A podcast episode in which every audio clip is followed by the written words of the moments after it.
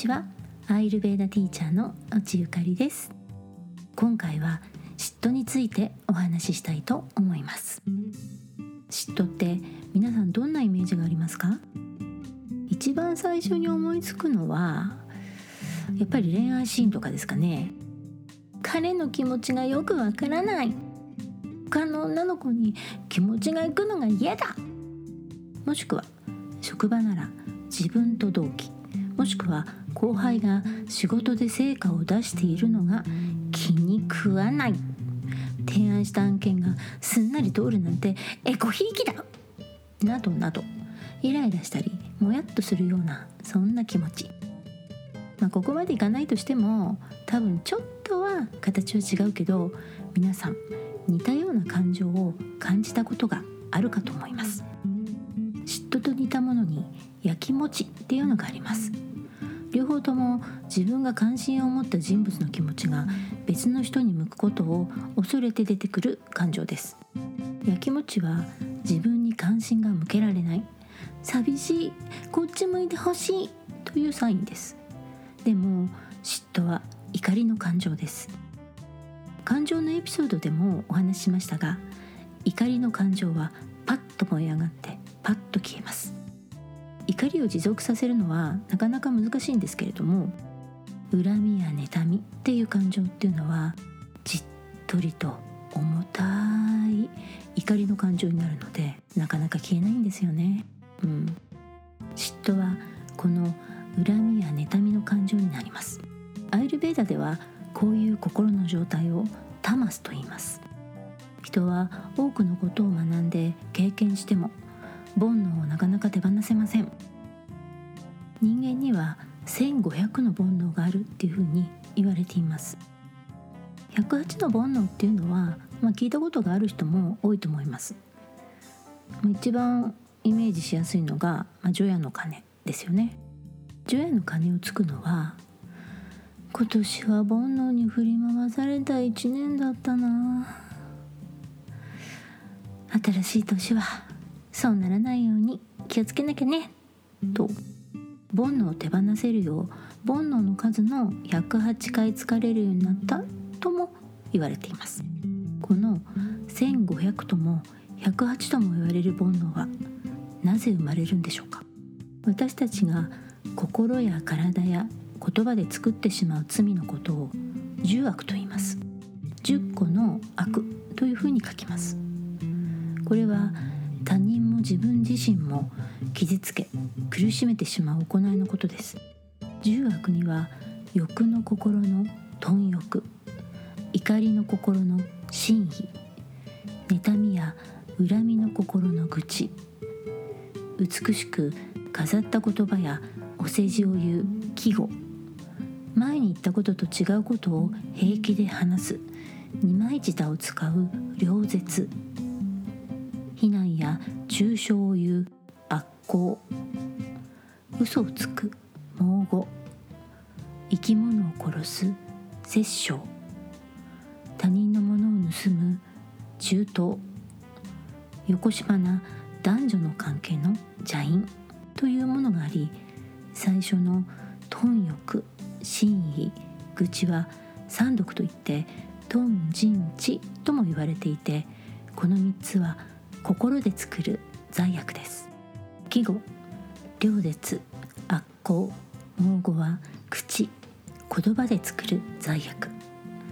殺生中東邪因は体行動で作る罪悪です。とはこの三毒の真意になり最も恐ろしい心の毒って言われています。怒りの気持ちは心地よい気持ちではありません。むしろ不愉快と感じるはずです。人は不愉快な状態にいると自分にも他人にも乱暴になっていきます。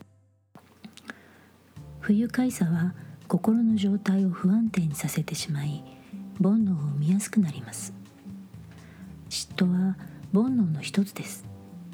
生きるということは本能から生まれる煩悩との戦いです。自分の中に生まれるおごりの気持ちが自分は他の人よりも偉いんだ。正しいのだ。私はこんなに頑張ってるんだから優遇されて当然だ。っていう気持ちがいつの間にか生まれてしまいます。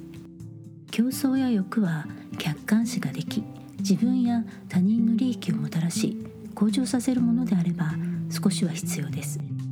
でも他人に向けての欲や怒り競争心は自分の心の破壊につながります。戦う相手は自分の内側にある妬ましい。独占したい支配したい自分だけが勝ちたい。というような暗く重たい感情です。これが心の三毒。トンジンチです。三毒に侵された心は自分優先です。人を愛する気持ちも自分を愛する気持ちも持てないのでいつまでも心は怒り恨み妬み憎しみという苦しみから解放されることがありません。へえ私はそんなことないよ。人のこと恨んだりしないし妬んだりもしないし社会のルールだって守ってるし間違ったことなんかしてないし差別や意地悪もしてない。という声も聞こえてきそうですが謙虚さや道徳心のある人でも悲しいかな。こういう気持ちはほんのわずかでも生まれてしまいます。そもそも公平や平等ということはこの世の中ではちゃんと行われてはいません。人は自分が大事だと思うことやものに対して特別扱いをします。これは言い方を変えると大切にするということです。何かを守り大切にする。これはとても素晴らしいことで大事なことです。でも大事にするっていうことは常にその反対のものが存在するということになります。お気に入りという言葉があります。これは自分がいいと思うものの中でも特にいいと感じているもののことです。このいいなと感じるものには特別丁寧な扱いやそれと触れ合う時間を長くとったりします。お気に入りのものと一緒にいると楽しかったり気持ちが良かったりするからです。そして今まで気に入っていたものは新しいお気に入りができてしまうとそれまで通りの扱いを受けなくなってしまいます。分かりやすい例を挙げると洋服とか携帯とか身の回りのもの。今まですごく気に入っていた服や携帯も新しいものが出ればそれを欲しいという気持ちが起きます。新しいものは自分が今まで体験したことのないワクワクやドキドキという気持ちの良い感覚を与えてくれます。すると今まで使っていたものよりもその新しいものに気持ちが傾いてしまいます。そして気持ちが傾いてるっていうことはそれに関心があるわけです。長い時間そのものやこと人と一緒にいたいっていう気持ちになるわけです。またそれとは逆に新しいものより長く使っているもの長く付き合ってる人たちの方が信頼が受けるから新しいものはちょっと受け入れたくないなっていう気持ちもあります。これはどちらも同じ考えなんです。人は自分が選んだもの気に入っているものが正しい優れていると思います。これは先ほどお話しした自分は偉い正しいという気持ちがあるからです。そんな自分が選んだものなんだから他のものは大したことがない。そういうふうに思ってしまうんです。これが人間関係ならどうでしょう。お気に入りの人とそうでない人との扱いはかなり違います。お気に入り扱いされていた人がある日から普通の扱いに変わる。新しく仲間に入れてもらいたいのに拒絶される。人は期待する気持ちが大きければ大きいほどそれが叶わなかった時の失望感も大きくなります。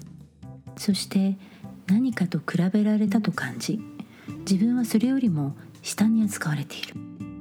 扱いが自分の期待通りではない。そう強く思ってしまうと怒りを覚えます。その怒りが他のいろいろな感情と混ざり嫉妬という重たい怒りに変化してしまいます。では同社別ではどうかというとバータピッタカバの中で一番嫉妬心が強いのはピッタです。ピッタは3つの動作の中で一番負けず嫌いで自分が人からどのような評価をされているのかをすごく気にします。競争心や嫉妬する気持ちも強いので悔しいという気持ちに妬みの気持ちがプラスされてしまうとすぐに嫉妬心になってしまいます。ピッタは競争心も強く怒りに火がつきやすい気質ですが合理的に物事を考えるのでバランスが取れている時は怒りの気持ちはそんなに長くは続きませんがバランスが崩れると心の奥にある自信のなさの扉が開いてしまいます。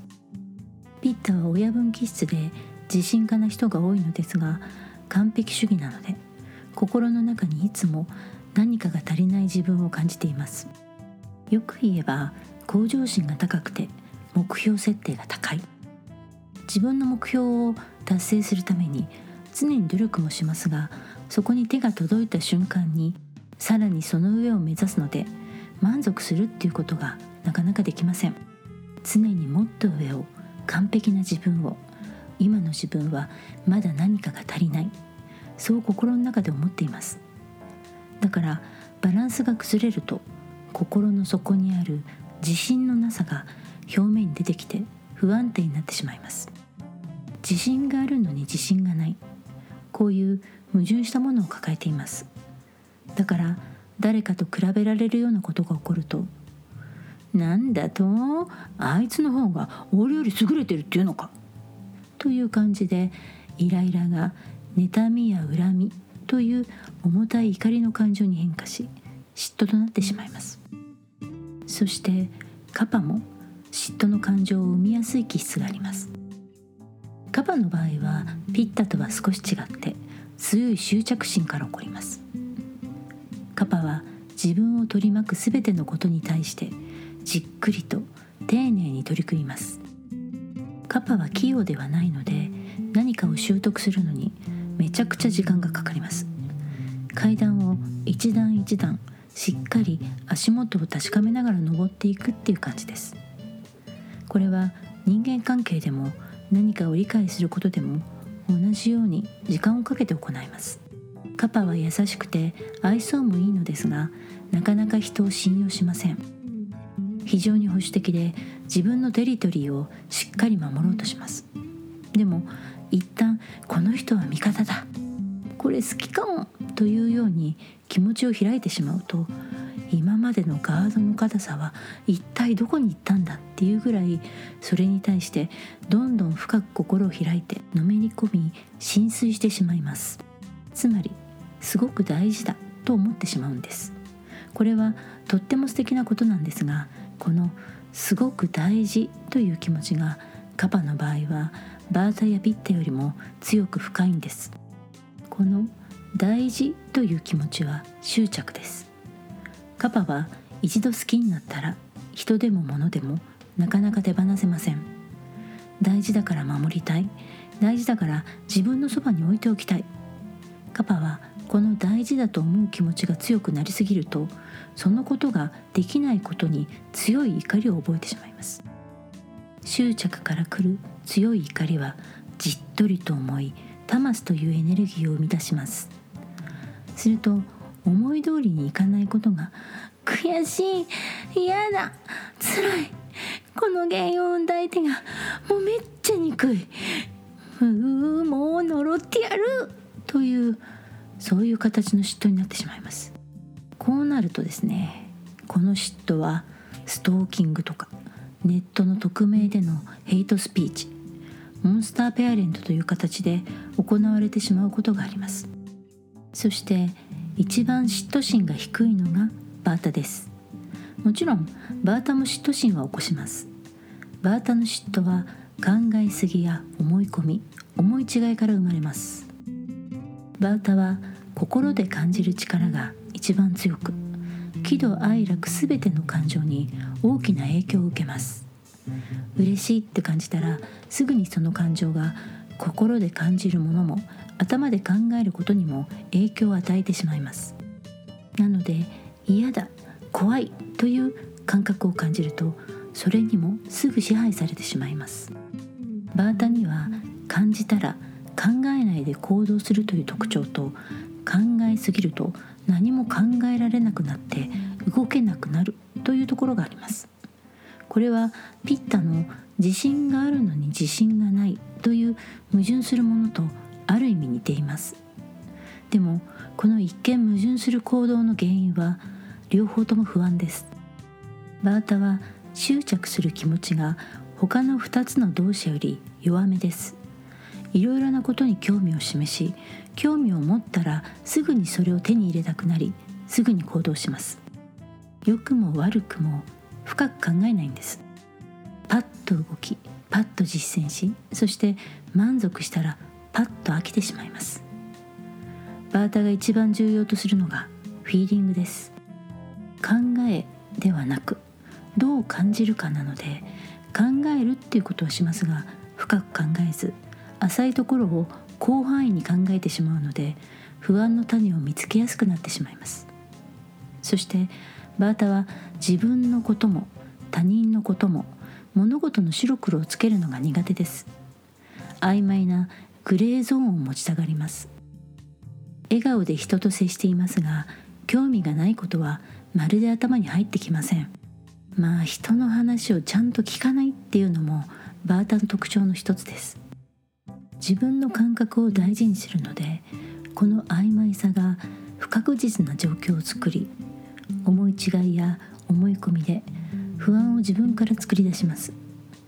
ですがバータはこの不安や恐怖を自分が生み出しているとは認めません。誰かが私を陥れようとしている。こんなに怖いのはあいつのせいだ。